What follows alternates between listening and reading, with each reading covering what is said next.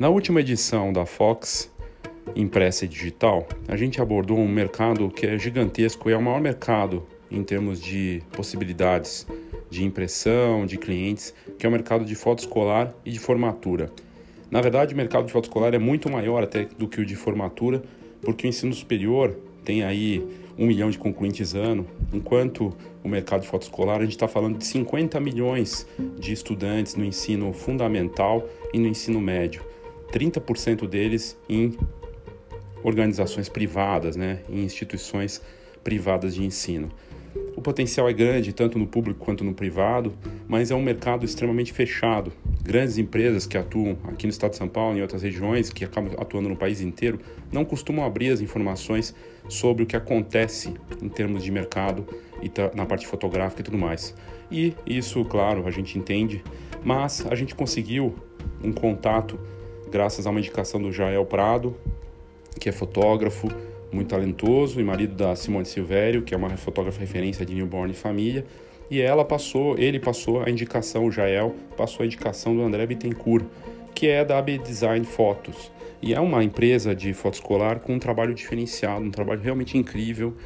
Ele se intitula fotógrafo documental desses momentos das crianças nas escolas, atuando em várias escolas há muitos e muitos anos, com um trabalho espetacular de qualidade fotográfica e com processos e todo de uma forma muito bacana, com uma equipe e um trabalho que se destaca. Inclusive, ele topou palestrar para o nosso evento, Forma Summit, que aconteceria em maio, mas acabou indo para novembro, 4 e 5 de novembro, que é uma data distante desse problema todo que a gente está vivendo do novo coronavírus.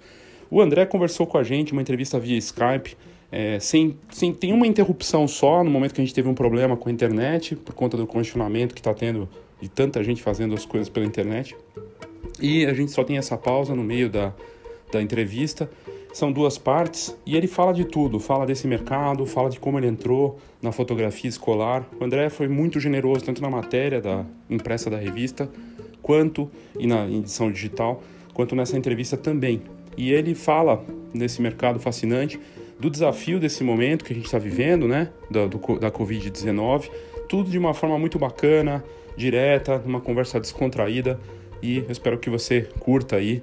Vale a pena seguir eh, o, o André e a empresa dele nas redes sociais. A conta é ABD Fotos que é AB Design Fotos, né? mas no Instagram é ABD Fotos. E é um trabalho bem bacana, vocês vão ver o tipo de fotografia que ele faz. E, e a gente coloca nas notas desse episódio, tanto o site dele quanto uh, o Instagram. E eu espero que você curta aí essa entrevista. Eu sou Léo Saldanha e esse é o Foxcast.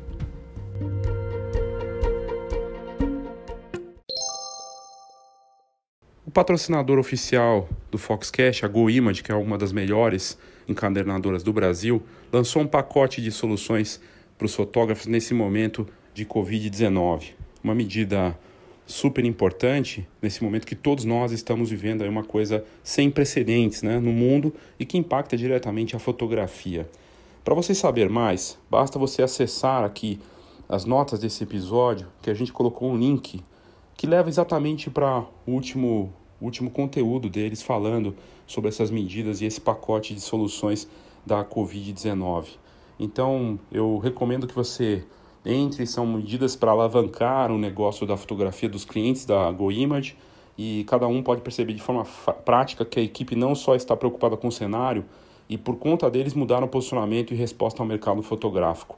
Tem tudo lá nessa, nesse, nesse link que a gente coloca aqui nas notas do episódio. E é muito bacana ver uma empresa como a GoImage agindo de forma rápida e pensando aí nos seus clientes e no mercado de uma forma geral. Clica lá que vale a pena.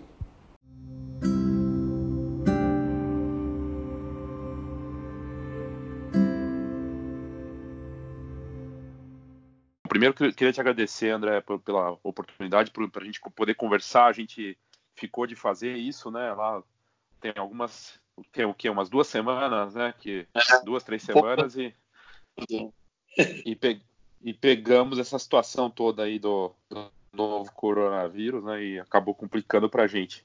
Mas a ideia aqui é a gente fazer uma conversa, falar do teu negócio, contar a tua história e também desse momento, claro, né? A gente não tem como não, não abordar isso também.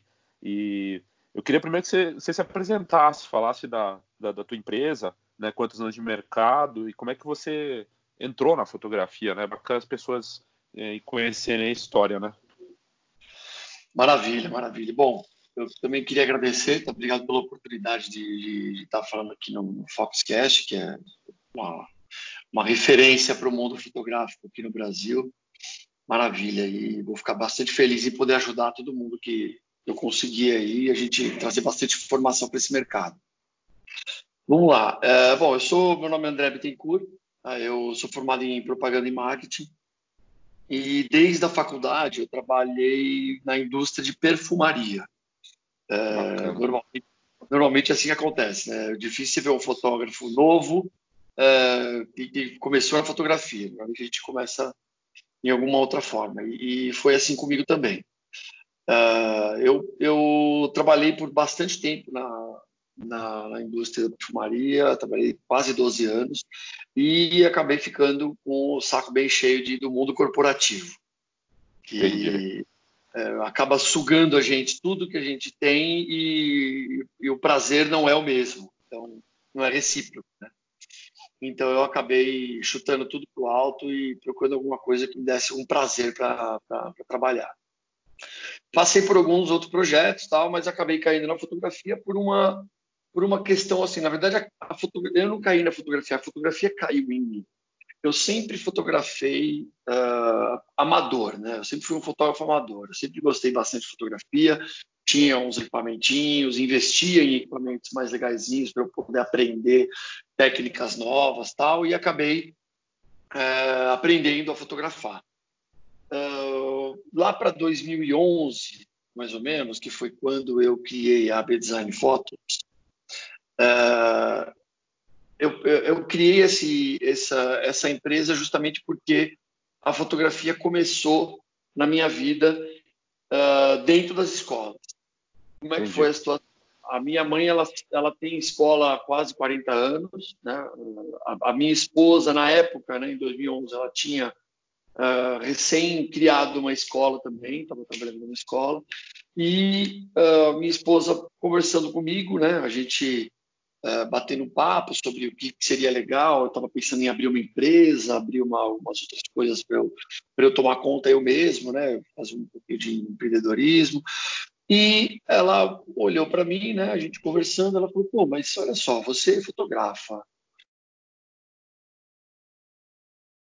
alguma coisa na escola, é, vender para os pais. É tão bom esse momento, né? Essas as descobertas das crianças, tal. E a gente falou, pô, eu conversando com ela, eu falei, caramba, é uma excelente ideia, né? Vamos ver o que vai acontecer. Enquanto eu não acho outra coisa para fazer, né? Enquanto minha, minha outras, os outros projetos de empresas não, não acontecem, vamos entrar na, na fotografia para tirar um extra, né? E aí eu comecei, eu fiz um álbum com fotos minhas, né, de viagens, fotos pessoais minhas, para deixar na escola para fazer essa divulgação, né? Porque eu não tinha fotos de, de fotos escolares, eu não tinha nenhuma, né, tal. Então acabei num, num uh, não tinha um portfólio né, real para mostrar. Então fiz umas uhum. fotos um pouco tá? e uh, levei na escola e deixei lá na recepção, né? E fui, fui divulguei, né? Coloquei um comunicado falando que eu ia fazer fotos da escola, que eu ia fazer umas visitas não programadas, porque uh, seriam visitas semanais. Toda semana eu ia fazer foto e no final do ano eu entregava um fotolivro como esse, impresso, bonitinho, todas as fotos entregues, digitais. E, e, bom, e aí começou a, o pessoal a entrar em contato comigo, na época ainda era só e-mail, né? Foi em 2011 isso, não era tão, tão ativo redes sociais para entrar em contato com empresas, tudo, né? Então era mais e-mail e telefone. Uhum. E, e o pessoal começou a, a, se interessar, isso foi no final de um ano para começar o outro. Né? No começo do ano seguinte, eu tinha, uh, nesse primeiro momento, 40, 45 alunos para fotografar, mais ou menos. E, e aí começou o meu trabalho. Eu ia na escola fotografar uma, duas vezes por semana. E eu chegava em casa, fazia todos a edição das fotos, tratamento, escolhia, colocava nome, nome das crianças, nome das atividades. E fui indo, foi, foi construindo isso. E, lógico, com o tempo foi isso foi tomando mais conta de mim do que qualquer outro projeto de empreendedorismo que eu estava tentando abrir outras empresas. Todos os outros projetos foram para a gaveta e esse ficou de permanente de uma forma muito natural. Eu, eu, eu dava 80% do meu tempo para as fotos e 20% do meu tempo para outros projetos. Acabou que os outros projetos foram caindo naturalmente e a fotografia se tornou o ponto principal da, da, da minha vida profissional. E foi Fantástico assim que começou. Isso. Exatamente, foi assim que começou a abrir design de fotos. E aí, com isso, foi, foi as divulgações eu tinha sempre é, uma divulgação melhor para fazer. Na escola da minha mãe também eu tive uma abertura é, bem legal para eu conseguir divulgar esse projeto. Eu tive a oportunidade de, de participar de, eu tive não, eu tenho, né, a oportunidade de participar das reuniões de pais e falar do meu projeto nas reuniões de pais. Aí uh, tem uma, uma, uma efetividade na venda muito maior. E aí foi crescendo o projeto, isso foi desde 2011, então estou aqui já faz quase oito, nove anos aí no, nessa, nessa batalha aí. E aí agora você está com quantos clientes? Você tem várias escolas, isso é uma questão importante, porque, e assim, esse processo todo de lá para cá, como foi essa evolução, né? Porque e, é, imagino que deve ter tido uma evolução muito grande para você também, de abordagem, de venda, do, da evolução do formato. Quanto você se transformou nesse processo de lá para cá, André? É, eu, eu comecei com, com, uma escola, né, que era da, a escola da minha esposa. Depois eu passei para a escola da minha mãe, que ela também gostou do projeto e quis. É, teve mais duas escolas no, que, que, me viram pela internet, que me viram pela, pelos comentários, né, porque eu sempre faço não, não sempre, né? Eu comecei a fazer divulgações do trabalho na internet todos os dias. Eu fazia uma postagem com uma foto ou algumas fotos de alguma criança fazendo alguma atividade. Isso foi gerando um, um, uma visibilidade, né, para a Então tiveram duas escolas que entraram em contato para eu também fazer esse projeto de uh, de acompanhamento anual eu passei a ter quatro escolas, aí quando começou nesse momento, eu já não dava conta mais de fazer sozinho.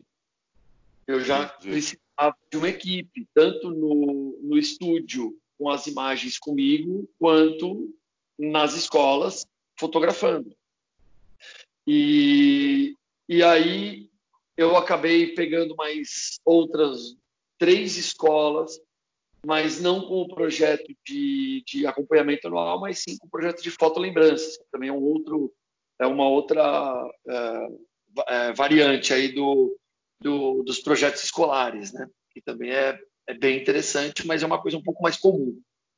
É, essas fotolembranças que eu digo são aquelas fotinhas que você é, você que é pai já deve ter recebido na, na, na escola, é, um kitzinho com foto 3x4, com livreto com a foto da turma. Esse tipo de fotolembrança é mais comum nas escolas. É uma, uma, coisa mais simples, é uma foto só, é uma recordação da escola, mas é uma recordação mais como presente do que como uma recordação mesmo. Entendi. O que é diferente do acompanhamento anual, né, que eu faço, que é fotos durante o ano inteiro e no final do ano todas as fotos diagramadas num álbum que fica é uma recordação inesquecível. André, você acredita que cê é um padrão meio yearbook, assim, de que eu vejo que vocês até na tua, na tua descrição tem documentação, né? Fotógrafo documental, né? É, cê, porque é isso, né? Uma fotografia documental na escola. Isso é fascinante, né? É exatamente isso. É, é, a fotografia. O que a gente tenta fazer no projeto é que ele seja totalmente documental. É lógico que tem tá umas duas fotos, duas, três fotos lá dentro, e são duas, três mesmo, que a gente pede uma pose. Por exemplo, a gente faz uma foto da turma. Então a gente reúne a turma toda, todo mundo olha para a câmera e faz a foto. Essa é uma foto pousada. Tem uma outra foto pousada que a gente faz com as professoras. A gente sempre faz foto com as professoras para que elas entrem nessa, nessa recordação. Essa é uma foto pousada. As professoras olhando junto com a criança, olhando para a foto. O resto é, sem interferência nenhuma. É, não arruma o cabelo, não arruma uniforme, tá com o uniforme sujo, vai assim mesmo. Porque o que eu quero trazer para os pais justamente é essa fotografia totalmente natural, é a vida como ela é dentro da escola. Se eu arrumar, se eu pentear com a mão o cabelo da criança, ela vai ficar tímida e não vai continuar brincando do jeito que ela estava, não vai fazer tudo que ela estava fazendo e estraga totalmente o projeto. Então, a, a, a ordem é não, não interferir em nada da cena. Muito interessante isso. Mas os pais reagem bem daí, André? Eles, eles gostam? Então, exatamente. Isso é uma coisa interessante, porque no começo, é, como no começo eu digo lá no primeiro, segundo ano, os pais não entendiam direito, né? Por que, que eu não arrumei o cabelo do meu filho, né? Por que, que você não arrumou o cabelo do meu filho para fazer essa foto? E eu fui explicando para eles com o tempo, e hoje, quem entra no projeto, também por causa da forma que eu divulgo ele e eu conto como eu faço as fotos, os pais já, 99% dos pais já sabem que eu não interfiro na cena. Mas ainda tem alguns que, que uh, uh, não entendem direito isso e acham que é um ensaio. E eu sempre falo: olha, não é um ensaio, eu não separo a criança da sala de aula, não tiro a criança do, da turminha dela, do grupo dela, para fazer as fotos. Eu entro, faço as fotos, vou embora, a criança nem percebe que eu entrei. Essa, para mim, é a melhor coisa. Tem pais que falam para mim, né, me, cruzam de vez em quando nos corredores e falam: Nossa, André, mas eu perguntei para o meu filho se você tem vindo fotografar, ele falou que não te vê nunca. Eu falo: Pronto, meu objetivo, meu objetivo foi cumprido. Ele não tem que me ver. Eu tenho que estar, ser uma mosquinha lá dentro. Se ele me reparar que eu estou ali dentro, ele perde a naturalidade.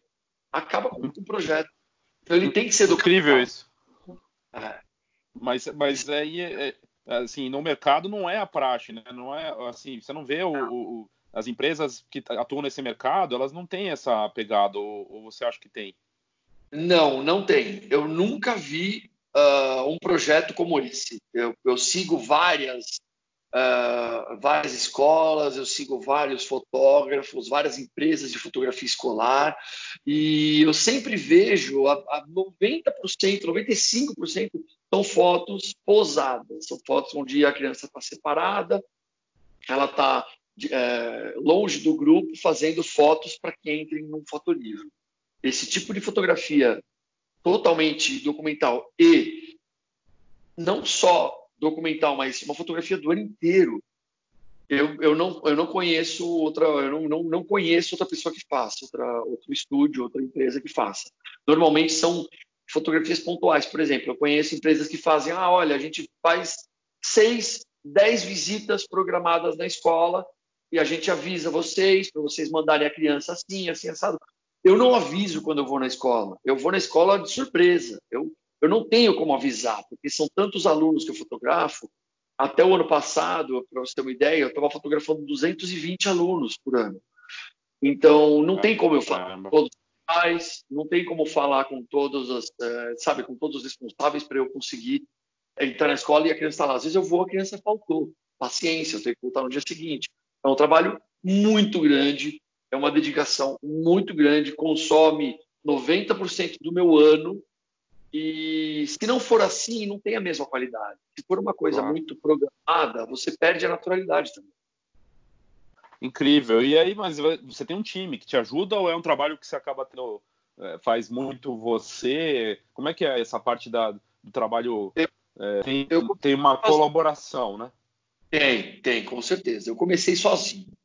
É, com, com os 45 que eu comecei no primeiro ano, e até o segundo ano, quando eu tinha 120 alunos já fotografando, eu conseguia fazer sozinho. Eu acordava, mas assim, né? Olha como é que era o esquema. Eu acordava seis horas da manhã, tomava o meu café, me arrumava e ia para a escola fotografar. Começava a fotografia às sete e meia da manhã, antes das crianças chegarem na escola. Uh, já fotografava a sala de aula, né? Vazia. Aí as crianças iam chegando, eu ia fazendo todas as fotos. Eu não tinha uma programação muito muito fechada sobre as fotografias. Eu simplesmente ia fotografando. Como era uma escola uhum. só, eu ficava o dia inteiro nessa escola fotografando todas as crianças, tal, essas 45 que, que 120, né, no segundo ano que me contrataram. Eu chegava em casa de volta umas 6 horas da tarde, sentava na frente do computador, colocava nome em todas as fotos, porque se eu não colocasse nome naquela hora, eu já esquecia qual era a atividade que a criança estava fazendo, quem era aquela criança, até eu decorar, né, até eu lembrar do rostinho de cada uma delas, eu tinha que fazer isso pontualmente sem perder o time.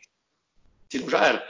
Aí chegava até umas 10, 11 horas da noite, eu tinha terminado de colocar nome em tudo, aí eu passava a tratar as fotos no Photoshop, é, diagramar as páginas do fotolivro, tudo de uma vez, fazia tudo. Terminava de, de fazer tudo isso lá para umas duas da manhã. Ia dormir, acordava às seis da manhã de novo e ia fotografar. E foi quase que o ano inteiro fazendo isso. Chegou no finalzinho do ano, obviamente, é, o negócio começou a ficar apertado. Eu não tinha todas as páginas que eu precisava ter diagramado. Eu tocar sozinho. Foi aí que eu contratei a, a, a, minha primeira assistente, que é a Bruna, que está comigo até hoje. Ela, é, é, ela começou como, como, como temporária, né, como freela, e foi aprendendo um pouquinho sobre a diagramação, sobre o projeto tal, e, e foi uh, aprendendo quase que junto comigo, né? A gente foi fazendo junto tudo e foi entendendo como é que funcionava tudo. Aí no ano seguinte eu precisei contratar mais uma, aí eu comecei a contratar, procurar fotógrafos para fotografarem para mim, o que é uma, uma das coisas mais difíceis de achar na, nesse ramo, pelo menos nesse projeto que eu faço, é, é fotógrafos que tenham uh, comprometimento, qualidade e, o mais importante de tudo, uh, o olhar para o projeto. E não ah. é. Eu não chamo o fotógrafo para ele fazer a foto que ele faz normalmente. Eu chamo o fotógrafo para ele, ele, fazer a foto que eu quero que ele faça. Então, é, é muito. E eu já estou também com uma equipe de fotógrafos há alguns anos, frilas, que também compõem esse time e eles, uh, elas, na verdade, né, elas têm o, o, olhar perfeito para o projeto. Elas sabem exatamente como eu gosto as fotos, como eu faço como eu quero. Então, o negócio flui maravilhosamente bem. Graças a Deus eu tenho uma equipe que eu consigo chamar que é a equipe dos sonhos, que é fantástica. Eu gosto muito de cada peça do meu, do meu, meu da minha equipe é super importante. Muito bacana. E a parte de produto? Aí você faz uma cobertura, né, a, a, o acompanhamento durante o ano todo, e aí vai ter um álbum ou tem mais coisas que eles podem. Você falou da, da lembrança, mas o que, o que, que compõe essa, essa entrega para a família, no caso? Então, no caso de, do projeto de acompanhamento, né, que eu chamo de momentos preciosos, é, esse, eu, o projeto ele é o fotolivro. Ele é um fotolivro. Eu entrego o fotolivro no final do ano. Tem alguns pais que falam para mim, ah, mas e se for sem o fotolivro, fica mais barato? Eu falo, não, na verdade não, porque o fotolivro é o projeto. As fotos eu dou de brinde. As fotos eu dou de brinde, todas as fotos em alta, uh, as fotos que eu usei no fotolivro e as fotos que eu não usei no fotolivro, eu dou todas. Eu, lógico, faço uma seleção, né? Coloco só as fotos realmente boas e de qualidade, porque a gente sabe que uma foto ruim estraga o portfólio. Então, eu sempre entrego somente as fotos boas e normalmente dá mais ou menos entre umas 150 fotos, é o que eu entrego no final do ano. Entrego o fotolivro e, junto com a inscrição e durante o ano todo, os pais podem contratar outros produtos. Então, eles contratam, é, muitos deles com calendários, saem bastante calendários, calendário de parede, calendário de mesa, com fotos né, das crianças. É, outros tipos de produto, como uh, Pencard, sai bastante, um mini fotolivro sai muito no final do ano, e eles costumam dar de presente para as avós, para padrinhos, madrinhas. É uma cópia exata do fotolivro que eu entrego no final do ano, só que em miniatura. Isso sai bastante para o projeto Mais Preciosos. Para as fotos então, Não, por favor, por favor, por favor. Para as fotolembranças, o, o, como o projeto é um pouco diferente, é uma única foto, então o, os itens que mais saem justamente são as fotos impressas, né, que num tamanho de 13 por 18, que é a que a gente entrega no final do ano, e uh, um, um, folder que eu chamo de livreto, que é onde tem uma foto individual da criança e a foto da turma. E para a educação infantil eu faço somente a foto da turma, porque é uma, é uma foto mais, mais complicada de fazer, porque imagina as criancinhas pequenininhas, fazer elas ficarem paradas, né? é bem difícil. é um trabalho um pouco mais difícil, mas para ensino médio, é, fundamental, é, é, mais fácil de fazer. Então eu faço duas fotos. Eu faço uma todo mundo paradinho, sentadinho, formal, né? Olhando para a foto, e a outra todo mundo brincando, fazendo careta, pulando. Aí eles fazem uma bagunça toda, todo mundo se diverte, fica maravilhosa. Pô. Esses são os produtos que, são os que mais saem, né? Tá, muito bacana. A parte de impressão, então, é, parte, é uma parte muito importante, né? Porque tem, a gente vê e aí eu queria até saber a tua opinião disso. A gente vê empresas que estão vendendo o link, né? Só dá o link com as fotos e tal, não tem impressão para ficar mais em conta, para o consumidor se pedir, né? Para a família, no caso. E também tem aqueles trabalhos no risco. E isso eu queria também saber se. Porque a gente, eu, eu já recebi isso também. É, as empresas devem se adaptar um pouco, mas é, não, você, como é que você faz essa venda? A pessoa ela se compromete ou ela tem uma como eu escolher, mas sente. Porque assim, imprimir isso para daí oferecer é arriscado, né? Como é que você faz esse processo? Olha, seguinte, é, para momentos preciosos, o pagamento ele é sempre antecipado. Eu, a, a, mãe, a mãe contrata o meu trabalho, contrata o serviço de fotografia no começo do ano para eu fotografar durante o ano inteiro. E essa contratação já vem com o pagamento. Nesse projeto, uh, é muito difícil você atuar com, uh, com risco. Não dá para. Porque é um, como é um trabalho muito grande, são fotos durante o ano inteiro, semanal. Eu pago os fotógrafos todos os meses para eles fotografarem para mim. É um, é um trabalho custoso, não só em valor, mas em tempo também. É um tempo muito grande que a gente tem que investir para que o negócio no final do ano dê certo. Então, eu tenho que ter esse pagamento no começo do ano para eu garantir que eu vou uh, sobreviver durante o ano. Para os projetos de, de fotolembrança, que são esses kits com uma única foto, esse já é diferente. Esse, o praxe do mercado, é você agir pelo risco. Você entregar tá. o negócio e depois, se o pai gostar, ele paga. Se ele não gostar, ele devolve. E, e você fica com esse prejuízo, entre aspas, né? O, então, assim, é, o que eu tenho feito com isso? Eu, eu, já, eu já trabalho com isso desde 2014, com esse tipo de fotografia. Já fotografo por ano em mais de mil, mais de mil alunos para nesse projeto. É, eu já fiz o, a venda de risco, né? De simplesmente fazer as fotos, não mostrar para ninguém, imprimir mandar para os pais e eles escolhem com o produto na mão de primeira.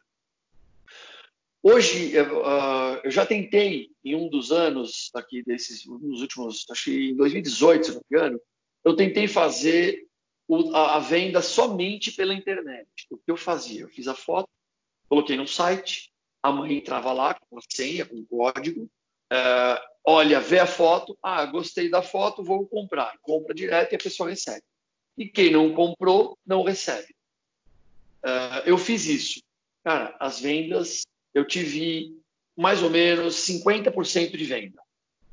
Tá. De todas as eu fiz, mais ou menos 50% eu vendi. Uh, qual que é a, a, grande diferença? Quando eu entrego para os pais para eles decidirem se vão querer com o produto na mão, eu tenho 95% de venda. Então, assim, nesse caso, a venda de risco vale muito mais a pena do que a venda sem risco.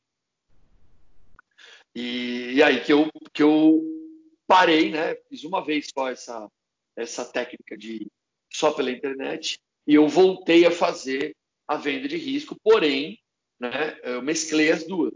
Eu coloquei na internet uh, para o pai comprar se tiver interesse, e é lógico, ele vai comprar com desconto se ele comprar antecipado e ele vai ganhar um brinde se ele comprar antecipado.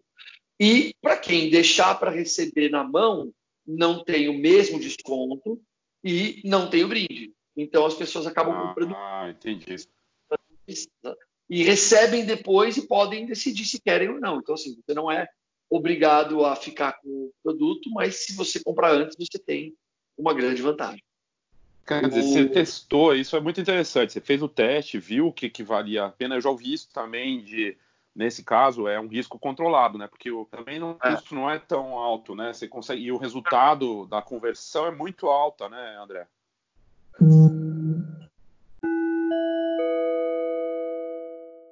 Aproveitar aqui o intervalo eh, da nossa entrevista com o André Bittencourt da B Design Fotos para te fazer um convite e participar da nossa semana do marketing 4.0, uma semana online, totalmente online, não teria como ser diferente. A gente teria uma turma presencial exatamente no dia 14 de abril, mas não teria como fazer com esse momento que a gente está vivendo. Então a gente decidiu, decidiu quebrar os conteúdos dessa turma nos cinco dias da semana, de segunda a sexta, sempre no mesmo horário, com mais de uma hora de apresentação sobre essa nova fase do marketing, inclusive já abordando os desafios que a gente começa a enfrentar agora, que é importante, não adianta querer falar do que acontecia antes, porque me parece que tudo vai ser diferente daqui para frente. E o marketing não é diferente. E você não pode ficar parado, né? Você tem que pensar, planejar, se preparar para o que pode vir aí, né? Então, eu convido você a participar. A gente está dando mais de 60% de desconto nessa turma que tem vagas limitadas. E é só clicar nas notas desse episódio, Semana do Marketing 4.0, para você se inscrever. Participe. As duas situações, com o risco e sem o risco, e, e realmente foi isso que eu fiz, e eu percebi que o risco, com certeza, nesse caso, vale muito a pena. É bacana isso, porque daí você fez. É isso eu acho muito interessante você ter testado e, visto o que, o que, que funciona e o que não funciona, né?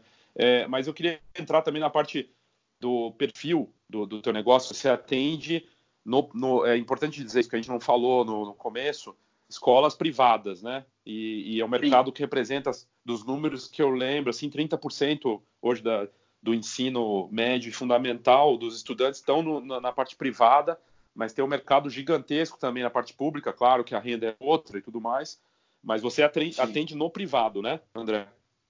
Sim, eu atendo no privado. Normalmente, uh, o perfil do, do, dos meus clientes para esses tipos de projetos na escola, principalmente do, do, acompanhamento, né, que é um pouco mais custoso, é, é, um, é de é classe média alta uhum. tá? porque justamente é, é, o público das escolas que eu atendo. Uhum. Tem, tem como fazer esse projeto uma, com um valor mais baixo? Sim, ele é totalmente adaptável. A gente consegue Isso adaptar é. ao que a gente precisa, né? Mas uhum. tem, como ele é hoje, ele é um projeto uh, moldado para essas escolas que eu atendo. Fantástico. E aí a coisa do mercado em si, é, é, bacana você falar que pode ser adaptado, né? Isso é muito importante, porque eu acho que tem muitos fotógrafos olhando para possibilidades, ainda mais você deve acompanhar os colegas de outras áreas, casamento, é, mesmo família, assim, deu uma, tá, tá, deu uma bagunçada. Tudo deu uma bagunçada agora, mas assim, antes já estava vindo isso, né? No casamento principalmente. E muitos fotógrafos têm buscado alternativa e às vezes olham para a formatura só do, do terceiro, né, do, do ensino superior e não e às vezes tem um potencial muito, mas na verdade a, a, a parte de, de, ensino fundamental, ensino médio é muito maior, é gigantesco esse mercado, né? É, mas a sensação que eu tenho até a gente estava conversando isso antes, né, André? Na matéria que a gente fez para Fox também com você, e você foi muito generoso de falar do teu negócio e aqui de novo. Mas eu queria que você falasse um pouco do mercado. Parece que o mercado é fechado, né? O mercado é, as empresas não querem falar, principalmente essas grandes empresas que atuam no setor. Por que, que é tão fechado assim? O que, que você acha? Cara, é assim, é muito difícil você entrar nas escolas. É uma, é uma, é, uma, é um, é um processo delicado, entendeu? Porque tem, tem, tem muitas empresas grandes que ocupam um espaço, né?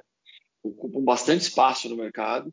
Tem empresas aí com. Eu, eu falei para você agora que eu fotografo mil, mil e duzentas crianças por ano pra, pra no, no, projeto de risco, né? Uhum. Uh, tem empresas que fazem isso com 150 mil. Então, assim, tem empresas muito grandes que atuam no Brasil inteiro, um negócio totalmente. Então, assim, essas empresas, elas praticamente uh, elas ocupam o espaço do, dos, dos, pequenos, né, dos, dos, dos, uh, dos, fotógrafos realmente. São empresas, são empresas enormes. E a, eu acho que a grande dificuldade desse mercado é justamente você conseguir entrar nas escolas grandes, nas escolas tá. grandes. Maior é a escola, mais difícil você vai entrar nela. E essas, essas empresas que estão atuando nessas escolas, elas ficam mais fechadas, não tem jeito, elas, elas é, não divulgam tanto, né? não, não fazem uma, uma, uh, um processo uh, de, de compartilhamento de informação. E uhum. esse mercado, esse mercado ele, ele sofre com isso. Eu não sei te explicar exatamente qual que é a, a grande razão disso, mas eu sei que é assim. Eles são bem fechados, são trabalham naquelas escolas e não não dão informações nada. Eu, eu até conheço uh, um, um, dono de uma de uma das grandes empresas, porque lógico, como a, a, minha família sempre atuou no ramo de escolas, né, no ramo escolar, eu eu acabei tendo contato também com, com um dos donos de uma de uma grande empresa de fotografia de fotolembrança. E com ele eu já tive alguma abertura, entendeu? Por, por já conhecê-lo e já liguei para ele, já conversamos sobre um pouquinho o que está acontecendo, o que pode acontecer tal, sobre ideias do mercado. Isso, já, lógico, já, já faz um tempinho, não é sempre que eu falo com ele, mas eu já conversei com ele e, nesse caso, tive uma abertura um pouco maior para falar um pouco do mercado. Mas, normalmente, Bacana. é quase que uma é quase que uma que é segredo industrial, né? É, é, é. Mas é um mercado bem difícil de acessar mesmo. É, mas é bacana falar assim também para quem está pensando que não é como você falou. Eu, eu, conheço um fotógrafo, não vou falar o nome dele aqui, mas até vou falar para ele ouvir o, o, o episódio. É, que ele teve uma experiência, ele veio de casamento e fazia um pouco também de outras coisas, né, de família. E ele teve uma experiência, ele conseguiu até entrar em umas escolas boas, mas uh, foi um choque muito grande. Os pais, que é o que você falou no começo, que no, na, no início da jornada os pais não entendiam muito bem. E aí teve um choque ali. Tem essa parte também que não é fácil, né? Porque tem uma estrutura que as pessoas imaginam. Ah, foto escolar é a criança na mesinha, com aquela coisa clássica que já vem de décadas também, né? E, e, é difícil para um profissional, né? E de repente, e também talvez não buscar uma escola grande, né, André? Não sei, talvez uma escola pequena, menor, uma escola do bairro. E Exatamente. o que, que você acha disso? Eu acho muito mais interessante você ter várias escolas pequenas do que uma grande, muito grande. Porque as escolas pequenas você tem a oportunidade de fazer um trabalho mais, vai, posso até chamar assim, um trabalho um pouco mais artesanal. Uhum. É, você vai ter mais liberdade, você tem mais é, facilidade para conversar com os pais. Ao mesmo tempo que numa escola grande é muito menos acessível você ter contato com os pais, você ter contato com, com os donos da escola para você conseguir mostrar o seu trabalho. Então é muito interessante você pegar essas escolas pequenas de bairro e tentar conversar com os donos, com os mantenedores da escola, para você entrar lá dentro, apresentar o seu trabalho, é muito mais fácil você fazer isso. E assim você vai adquirindo um portfólio, vai crescendo, vai pegando várias escolas. É mais, é mais interessante você ter várias escolas do que uma grande, entendeu? várias pequenas do que uma grande. Muito bom. E o, e o teu marketing hoje ele é muito mais, eu imagino, indicação e relacionamento com os próprios clientes, com as próprias escolas. Tem um lado do marketing com a escola e com, os, com as famílias, né? Como é que você faz isso? Deve ser muito no, no, no contato humano mesmo, né? Não, é, é 100% no contato comigo. Eu dou o meu telefone, eu dou o meu e-mail, eu falo para me chamar no WhatsApp. Tem épocas do ano que meu WhatsApp tem 200 eh, mensagens diferentes de mães falando comigo e eu faço questão de responder a todas. Eu não, não faço uma divulgação em massa, sabe? Tipo, ah, fazer aqueles, uh, como é que chama? O broadcast, né? O, no, no, uhum. no WhatsApp, mandar uma mensagem para todo mundo igual. Eu vou, eu converso com a pessoa, chamo pelo nome, eu, eu, eu faço de tudo para que a pessoa se sinta confortável conversando comigo. Porque, afinal de contas, eu vou estar tá lá registrando a vida do bem mais precioso dela, né, que é o filho dela. Então eu tenho que estar com uma proximidade boa com essa mãe para que a criança também se sinta confortável do meu lado. E então assim, o meu marketing ele é totalmente direto, é, direto assim, eu com a pessoa, diretamente comigo. Uh, eu faço divulgação nas escolas, eu tenho eu faço comunicados, né, para divulgar o trabalho na escola. Tem algumas escolas que consigo ficar na porta da escola ainda uh, entregando esses esses panfletos. Eu faço questão de ir, eu faço questão de ir, eu o, o trabalho de acompanhamento anual, eu entrego o fotolivro para as mães na escola. Então, eu faço questão de ir até a escola, abrir uma stand na escola, expor todos os fotolivros, as mães vão chegando, eu entrego o fotolivro na mão, eu falo como é que foi, o que aconteceu. Eu gosto, eu faço questão de fazer isso. Eu acho que isso faz com que uh, as fotos se tornem muito mais valiosas, elas têm mais emoção. Quando você sabe quem fez as suas fotos, você conhece a pessoa e ela fala para você desse, desse trabalho. Então, eu acho que isso tem muito valor. Eu faço questão de fazer isso. E é assim que eu tenho feito todos os anos e espero não, não deixar de fazer isso nunca. Muito bacana isso, muito bacana mesmo. Acho que faz toda a diferença. E, e você, em termos de, de, equipamento, eu queria falar um pouco de equipamento e referência. Equipamento, ah. você está usando DSLR, reflexo, ou vocês têm já ido para mirrorless? É, se vocês fazem vídeo também, né, aproveitando esses equipamentos que, mesmo sendo reflexo, ou eles filmam, né? Sim, sim.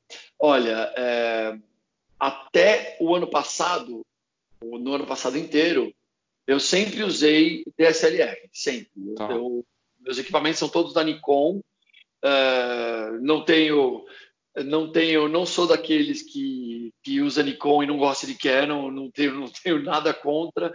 Eu uso Nikon porque foi a primeira câmera que eu comprei. Todos os meus equipamentos são são da Nikon, os acessórios tudo, e eu uso eles e não tem problema nenhum. Tanto que no final do ano eu acabei comprando uma Sony, uma mirrorless, e cara, tô apaixonado ela que agora virou meu braço. Ela anda comigo o tempo todo, uh, não desgrudo dela. Eu fiquei apaixonado pela tecnologia que tem as mirrorless. Uh, eu acho que a evolução das câmeras elas vêm de analógica para digital DSLR e agora digital mirror. Eu acho que é uma evolução da DSLR uh, em termos Muito de tecnologia. É, então, assim, eu hoje eu tô, eu tô com. Normalmente, quando eu uso duas câmeras, eu uso uma Sony que eu comprei e uma Nikon que eu já tenho. Já tenho, tenho algumas Nikons, eu tenho uma que eu uso ela, é a minha principal, eu estou sempre ando com uma de cada uma. Não tenho problema nenhum em usar marcas diferentes e, e arquivos diferentes são feitos e a gente trata do mesmo jeito um a um, então não faz diferença nesse sentido. Referente aos vídeos, sim, eu já trabalhei com vídeo no projeto de acompanhamento anual, mas uhum. era uma, era uma, foi um produto diferente que eu coloquei. Eu tive uma ideia de fazer algo diferente né, nesse projeto e eu pensei, eu falei, na verdade, o, o produto veio antes de eu pensar. Eu estava fotografando uma turminha de crianças lá de dois anos numa roda de história dentro da sala de aula. A professora lendo a história para as crianças, eu fotografando, né? Vá, pá. Aí, de repente, a professora deu o livro na mão do aluninho que eu estava fotografando. E esse aluninho, ele começou a contar a história que ele estava lendo para os amiguinhos. Mas, assim, ele não sabia ler. Ele estava contando as histórias exatamente como a professora contou para ele. Muito e, assim, bom ele estava contando, estava tão natural ele contando aquela história. Eu, eu comecei a, a, a, me emocionar na hora. Eu falei, meu, eu preciso filmar isso para mostrar para a mãe. Eu preciso mostrar isso. Porque, afinal de contas, eu estava lá dentro registrando o ano da criança. Eu falei, eu vou mostrar. Peguei e filmei. Filmei 30 segundos, um minuto de dele contando a historinha. Cara, eu fiquei tão empolgado com aquilo que eu falei, eu, eu vou fazer um videozinho de 30 segundos para cada criança do projeto, pelo menos em uma atividade. Putz, a ideia foi maravilhosa, gostei, adorei. É, falei com algumas mães, elas falaram, putz, que máximo. E beleza, isso foi. Vai, é, eu, eu, fiz esse vídeo no meio de um, de um certo ano, lá, não lembro agora, esse vídeo foi 2015, 2016, não lembro. Mas no ano seguinte, eu implementei um vídeo em uma atividade que eu escolheria na hora, porque tem que ser uma atividade que está rolando, alguma coisa interessante, eu vou lá e faço o vídeo. E eu divulguei que eu ia fazer esse vídeo de, de 30 segundos a um minuto para entregar para as mães junto com as fotos. E as mães adoraram a ideia, tal. Todo mundo eh, eh, ficou pensando, imaginando nos vídeos, tal. E realmente foi muito bom, foi um sucesso, todo mundo gostou mas eu não faço novamente. Você pergunta para mim. Por quê? Por que, que eu não faço porque o trabalho que deu para fazer 30 segundos de vídeo uh, para colocar no álbum foi alguma coisa assim que foi desumano. Primeiro que eu já tinha, na época, 200 alunos para fotografar. Você imagina eu fazer 200 vídeos de 30 Nossa, segundos. É. Atividades aleatórias. É, a atividade tinha que ter qualidade, porque não adiantava só fazer um 30 segundos do, do, do vídeo da criança paradinha.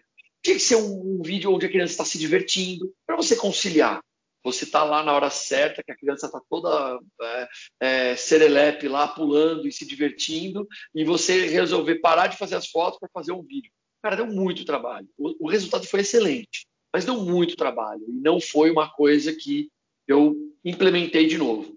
Eu parei e falei, olha, não vou, não vou mais fazer o vídeo.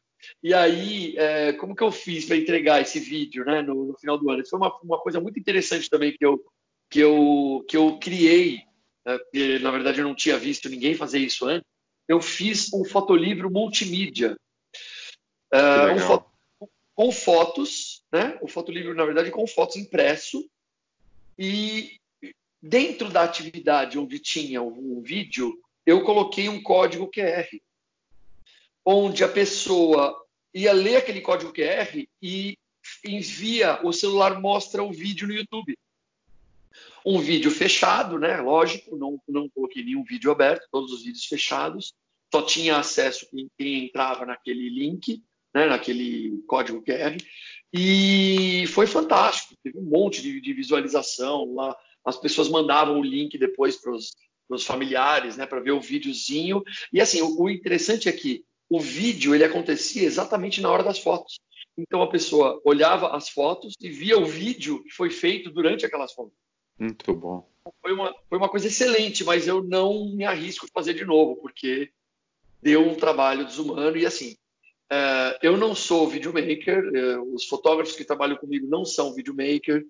É, os vídeos, né, às vezes ficavam um pouco tremidos. A gente teve um trabalho enorme para editar, para tratar esses vídeos. Então, assim, foi uma coisa, foi uma experiência é, fantástica, porque a gente aprendeu que esse não é o nosso ramo. Muito bom fica na foto mesmo. Assim, eu gosto bastante de vídeo, eu penso em, sei lá, talvez em algum dia aí é, fazer, comprar os equipamentos certos para fazer vídeo, mas assim, hoje em dia o meu negócio é foto e eu só penso em foto. Então, não, não, não vem. Bom. Não, muito bacana. E, e, referência, André, você, eu, eu acompanho lá teu, teu Instagram e você, assim, primeiro parabéns pelas fotos que você faz, né? Ali postando, e é muito bacana. Você mostra uma, realmente uma rotina, tem umas, umas as fotos, acho que são dos seus filhos, né? Da, tem da, da realidade. Muito, muito bacana. Você mostra que você é apaixonado por aquilo que você faz. E aí a minha pergunta, primeiro, qual, qual a tua referência de fotografia dentro da. Não deve ser na foto escolar, deve ser fora, né? E, e tem que gostar de criança, né? Você tem filhos, mas você gosta de mostrar. Dá para perceber que você tem paixão por isso, né? Exatamente. Não, eu tenho, tenho dois filhos maravilhosos. E dois, todo mundo tem filho maravilhoso, né? Os meus não podiam. É, não, e a gente está agora nessa quarentena, todo mundo mais junto, né? O dia inteiro. Eu eu, eu, eu tô aqui no, no nesse escritório conversando com você, meus filhos estão no escritório aqui do lado fazendo lição de casa deles, fazendo as aulas dele à distância, né? Nesse uhum. período que a gente está. Mas, cara, é, essas fotos que eu faço, elas são para justamente para registrar. Foi uma certa até coincidência é, a, a, esse tipo de fotos com o momento que a gente está passando, porque eu já tinha começado um projeto de que eu chamo de 365, né? Um projeto de fotografias, uma fotografia todos os dias, uhum. que é o que eu tenho feito com, com a minha família um projeto chamado é, Home, projeto Home à Essência. É, é um projeto que não é meu, né? não é só meu, é um projeto que foi, foi criado dentro de um curso que eu tenho feito com um fotógrafo que para mim é referência de fotografia documental no Brasil, que é o Renato de Paula. Ah, que é, bacana. É, eu, eu, eu, já fiz vários cursos com ele e, e esse curso que eu estou fazendo atualmente, a gente todo mundo, né, dentro de, um, de, uma, de uma live, a gente propôs começar um projeto desse para a gente registrar, fazer um registro, um, uma foto por dia, durante um ano, para a gente realmente captar a essência do, da, da, nossa família, a essência do, do, que a gente chama de lar, né? E para mim, lar é onde, onde a minha família está. Então, qualquer lugar é, é, é, é bom para foto. E, enfim, as minhas referências, como você mesmo disse, não, não estão nas fotografias escolares, porque uh, acho que as fotografias escolares que pegam referências de, outros, de outras áreas da fotografia, né? Não tem uma, uma fotografia escolar não é uma coisa muito específica escolar. Você não olha uma fotografia e fala assim, ah, essa fotografia é escolar. Né? Então, é, o, o, estilo da minha fotografia é fotografia documental. Então, eu busco referências na fotografia documental. Uh, tem, tenho referências da, aqui no, no, Brasil, o Renato de Paula, com certeza, como eu já comentei. Tem a, alguns, alguns internacionais também que eu, que eu sigo no, no, Instagram, que são, são fotógrafos que eu, que eu gosto muito do estilo, eu gosto da, da emoção que eles passam nas fotos, e isso, para mim, é o principal. A foto ela tem que, ela tem que falar sozinha. Você não precisa explicar a foto, mas uma fotografia documental, ela muitas vezes você tem que analisar ela, ela não fala espontaneamente, você analisa ela e você consegue ver os detalhes diferentes. Para mim é esse é o estilo que eu busco. Eu, nas escolas, é, com certeza não é um documental é, 100%, né? Porque de qualquer forma tem uma direção na, nas atividades, né? A professora dirige a atividade e você vai lá e fotografa o que está acontecendo não é uma, uma coisa 100% espontânea da criança. Mas não deixa de ser documental, porque eu não dirijo de forma alguma. E, e aí, que, aí que vem o valor, aí que vem a emoção. Você consegue entender o que está acontecendo em termos da, da, do, do, comportamento da criança e da emoção da criança através da foto, porque ela é totalmente natural. É a criança brincando, é a criança aprendendo, é a criança descobrindo. É, são, é o estilo de foto que eu busco para o meu projeto. E sempre que eu coloco um fotógrafo novo trabalhando na minha equipe, eu faço questão de ir junto com ele no primeiro dia, fazendo as fotos, mostrando como é que ele tem que fazer, o que ele não pode fazer, para que as fotos entrem nesse estilo documental, nesse estilo onde a gente consegue perceber a emoção da foto na, em uma única foto. Para mim é, é o que eu busco nas fotografias. Muito bacana. André, e essa fase que a gente está vivendo, a gente não pode deixar de falar disso, né? É, ninguém sabe o que vai acontecer, tá? tem um período de incerteza. Já estamos aí, sei lá, três semanas, né? entrando numa terceira semana de, de quarentena no estado de São Paulo e na cidade de São Paulo, acho que é o, que é o epicentro de tudo isso. Como é que você está vendo a relação? Você tem o contato das escolas? É, eu estou vendo a, a, minha, você falou dos seus filhos, a minha filha também está fazendo EAD aqui. É, como é que você vê o, o retorno? De vai ser todo mundo falando vai ser tudo diferente, não, ou, ou, vai impactar de alguma forma. Como é que você tá? Qual que é a tua sensação desse momento aí? Olha, é, quando, quando começou né, a, quarentena, o isolamento, eu realmente eu achei que ia ser alguma coisa rápida. Eu achei que ia ser alguma coisa, ah, todo mundo fica em casa, alguém descobre uma cura, sei lá, uma vacina, ou, ou a, a doença se, se dispersa, né? E a gente vai voltar ao normal. Só que não foi assim que aconteceu e não é assim que a gente está prevendo, né? A gente não sabe como é que vai ser. É, eu já ouvi é, gente falando que talvez tenha escolas que talvez não voltem esse ano. E isso, isso é realmente um problema. É, lógico, não, não pensando só nas minhas fotos, mas eu estou pensando também né, na, nessa molecada aí que vai perder um ano de escola, que é o claro. péssimo, né? Sim. E é lógico que o impacto para a fotografia escolar, e principalmente esse meu projeto de acompanhamento anual, é um impacto muito grande em relação a trabalho, né? Porque eu só tenho trabalho se eu consigo fotografar nas escolas para trazer trabalho para minha equipe trabalhar. Senão, Sim. todo mundo fica em casa, não tem o que fazer. O... Uh, é lógico que quando eu faço essas fotos durante o ano, eu tenho uma margem de erro, porque muitos alunos faltam, uh, e às vezes faltam por um mês inteiro. Muita coisa acontece no meio que não necessariamente fica favorável de eu fazer fotos exatamente todas as semanas, todas as vezes que eu vou lá sai foto. Então, assim, para você ter uma ideia, eu fotografo nesse meu projeto de março a setembro, outubro. É, uhum. É, eu, eu, tenho no, no, no, projeto um número de atividades que eu tenho que fotografar. E é normalmente bem menor esse número de atividades do que o número de semanas que tem nesse período. Justamente porque eu estou uhum. contando. Ah, a criança não quer fazer atividade, então eu não faço foto. A criança não está não, não tá afim de fazer, sabe? Tá chorando, quer a mamãe, aí não tem como fazer a foto. Eu não faço a foto hoje, volto amanhã para fazer. E isso tudo é contado nesse nosso cronograma. Então, assim, é, eu te falo que até, até mesmo se as aulas voltarem perto de maio, junho, eu ainda consigo fazer meu, meu trabalho completo. Porque eu vou uhum. fazer um acompanhamento semanal das crianças até o final de outubro, talvez. Pode, posso até estender isso a novembro.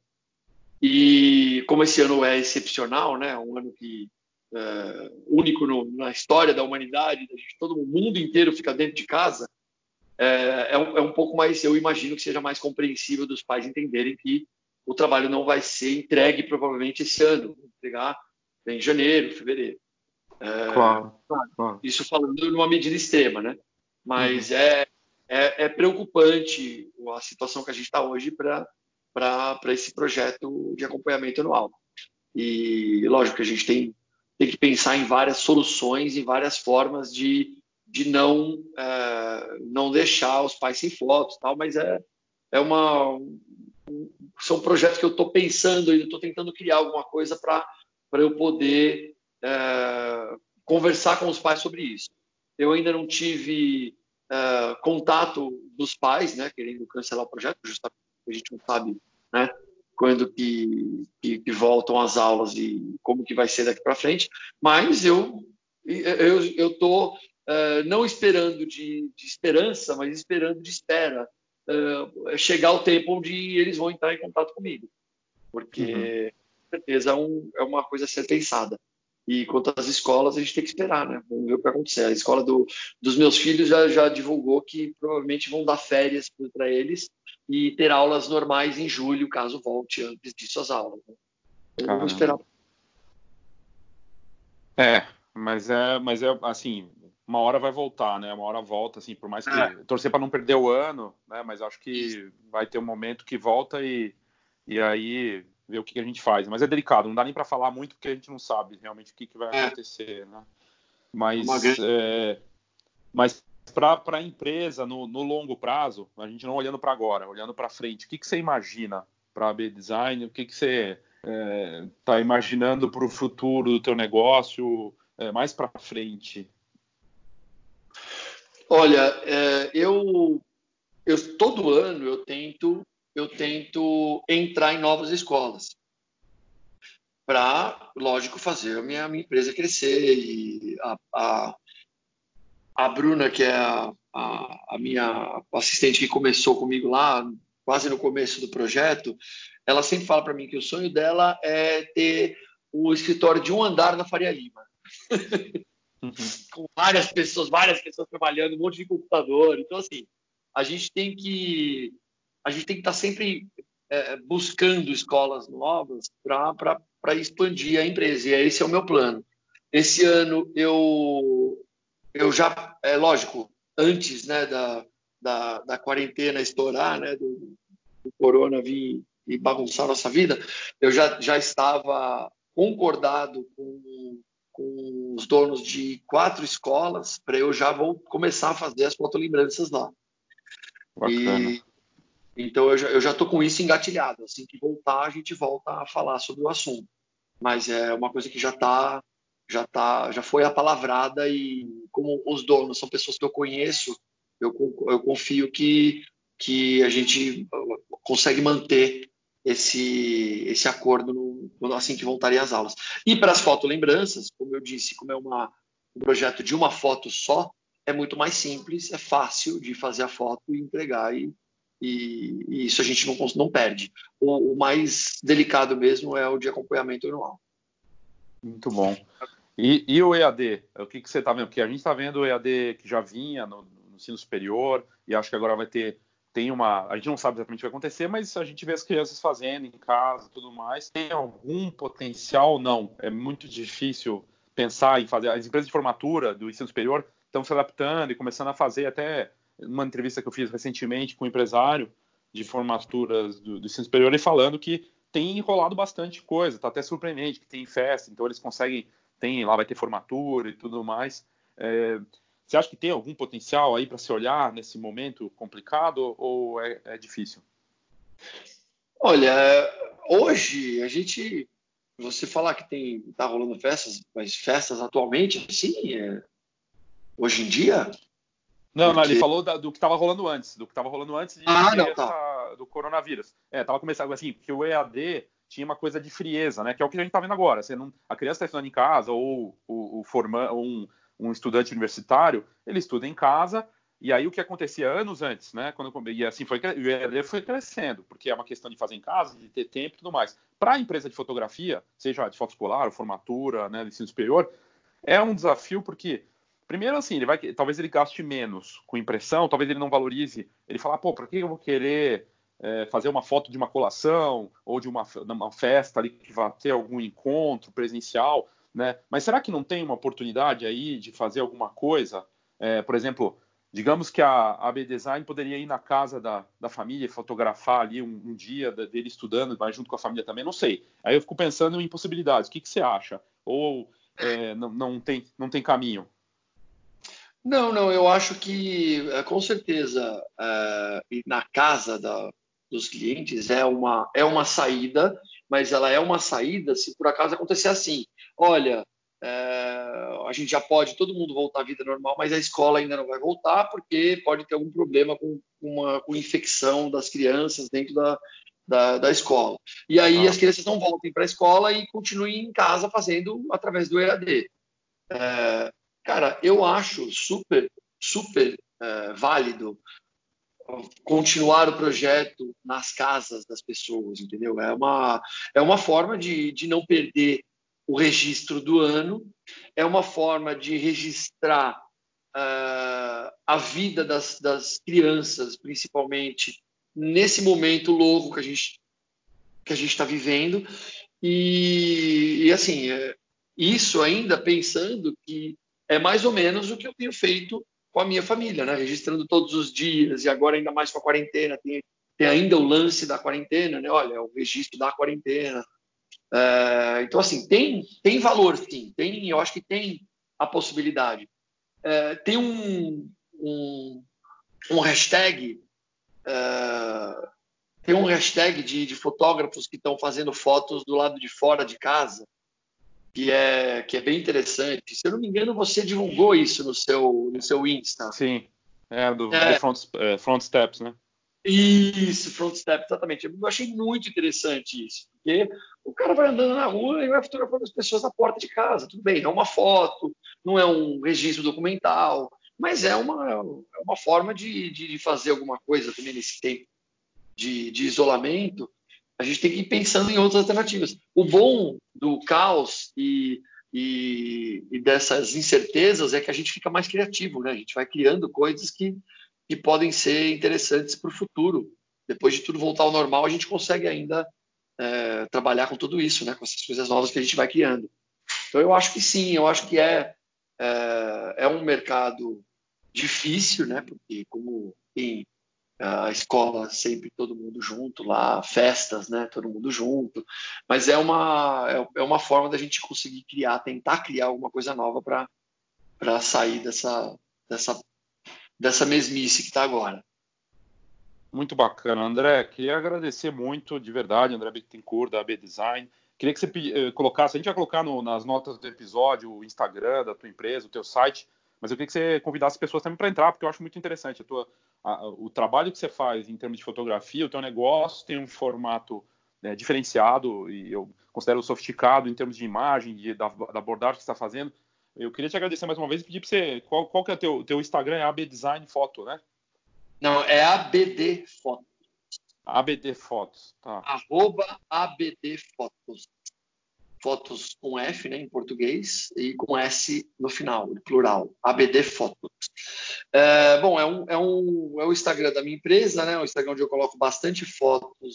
Eu, eu chamo as fotos que eu coloco lá, eu, eu, chamo de momento do dia, que é em referência ao projeto Momentos Preciosos. O momento do dia, normalmente eu coloco foto, fotos de uma criança em uma certa atividade e, e eu, isso assim eu divulgo o meu trabalho. Eu convido também uh, todos os fotógrafos uh, que querem ingressar nesse, nesse mundo escolar, né, a, a entrar no meu, no meu Instagram, a, a, seguir a gente lá, a entrar em contato comigo, a me chama no Instagram, me chama no WhatsApp. Eu normalmente eu eu atendo fotógrafos que me veem pelo Instagram e falam, putz, vi o seu trabalho, que interessante, me tira uma dúvida, o que é isso, isso, isso? Eu falo para o cara, eu falo, olha, me liga. A pessoa me liga, eu conto a, a minha vida inteira para a pessoa, eu conto tudo sobre o projeto. Eu não tenho, eu não tenho, uh, eu não tenho problemas em divulgar, em compartilhar todo o meu conhecimento. É um conhecimento que eu adquiri por experiência, principalmente porque uh, eu não, nunca conheci ninguém que pudesse me ajudar com fotografia escolar, né? E esse tipo de fotografia que eu faço. Então, o meu, o meu, a minha empresa, o meu, meu negócio, ele foi uh, sendo cultivado com o tempo. E assim, eu compartilho com quem precisar. Muita gente já me ligou, muita gente já fala comigo, pedindo dicas, desde equipamento até de como que eu faço para fotografar tal coisa. Eu falo tudo, eu a minha vida é um, é um livro aberto, costumo falar que eu sempre falo tudo. Inclusive, a, a, o pessoal no estúdio sempre briga comigo porque eles falam que eu tenho que divulgar um workshop, eu tenho que fazer um workshop, eu não tenho que dar informação de graça, que eu tenho que é, treinar as pessoas. Eu acho que até pode ser um plano futuro, uma coisa mais para frente eu fazer algum workshop tal, mas é, por enquanto eu não, não, penso nisso ainda. Mas assim, quem quiser entrar em contato comigo e tirar qualquer dúvida que possa, que eu possa ajudar, eu estou totalmente disponível e, e vou sentir o maior prazer em poder ajudar. Muito bacana, obrigado, viu, André? E só para avisar, eu, eu acho que o teu, teu time está certo, acho que em algum momento você tem que considerar é, workshop, consultoria, mentoria, alguma coisa assim, para formatar isso, porque acho que tem um mercado que está subaproveitado no Brasil, de uma forma geral, e você tem muito a, a compartilhar. E você, e você, tem essa generosidade muito bacana. Então, é, está de parabéns por isso. E só para reforçar aqui, talvez muitos não saibam, a gente é, tem um evento que a gente teria agora em maio. A gente teve que adiar e jogou ele para novembro. Então vai ser 4 e 5 de novembro, que é o Forma Summit, que vai ser aqui em São Paulo. E o André foi convidado, né? Ele, tá, ele é palestrando, palestrante para falar desse mercado de, de foto escolar. E infelizmente a gente não vai conseguir fazer em maio, jogou para novembro. E, mas vai ser muito bacana ter uma palestra sobre isso com ele. Então aí já acho que pode ser o início também disso, André. Acho que tem que considerar, sim, é, em algum momento fazer um workshop e, e, né, e também ter essa, essa troca com as pessoas. Né? Isso com certeza não, não está nos planos, mas não é descartado e é uma coisa que eu penso uh, em, em, começar assim. Eu queria também te, te agradecer bastante sobre, por esse convite para o Forma Summit. Eu vou, nossa, eu estou muito feliz de ter sido convidado e vou ficar mais feliz ainda em estar lá frente a frente com você para a gente conversar, bater esse papo sobre esse mercado que é um mercado como você mesmo disse, pouco explorado, mas é um mercado maravilhoso e que tem espaço para muita, muita gente. Não tem. Uh, eu, eu, eu, não costumo falar, eu costumo falar que não tenho concorrência, eu tenho colegas, porque tem muito espaço, eu não brigo com ninguém. Cada um tem. Se, se todo mundo quiser fotografar tudo que tem de escolas, não, não dá, não dá para todo mundo, vai ter que ter mais fotógrafos. Então é ótimo a gente ter quanto mais fotógrafos desse tipo de ramo, melhor. Muito bacana. Obrigado, viu, André? Obrigado a todos pela audiência. E lembrando aqui, nas notas do episódio tem o site da, da AB Design, tem o Instagram também. E até a próxima. Obrigadão, viu, André? Valeu, Léo. Eu que agradeço. Um abraço para todo mundo. Obrigadão. Curtam bastante aí e fiquem em casa. É, tem que ficar em casa e lavar a mão, né? É isso aí. É, exato.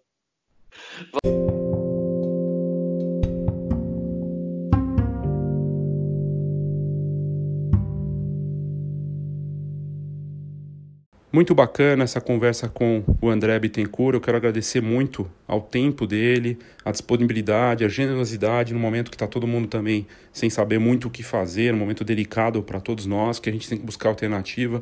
E foi uma conversa muito bacana.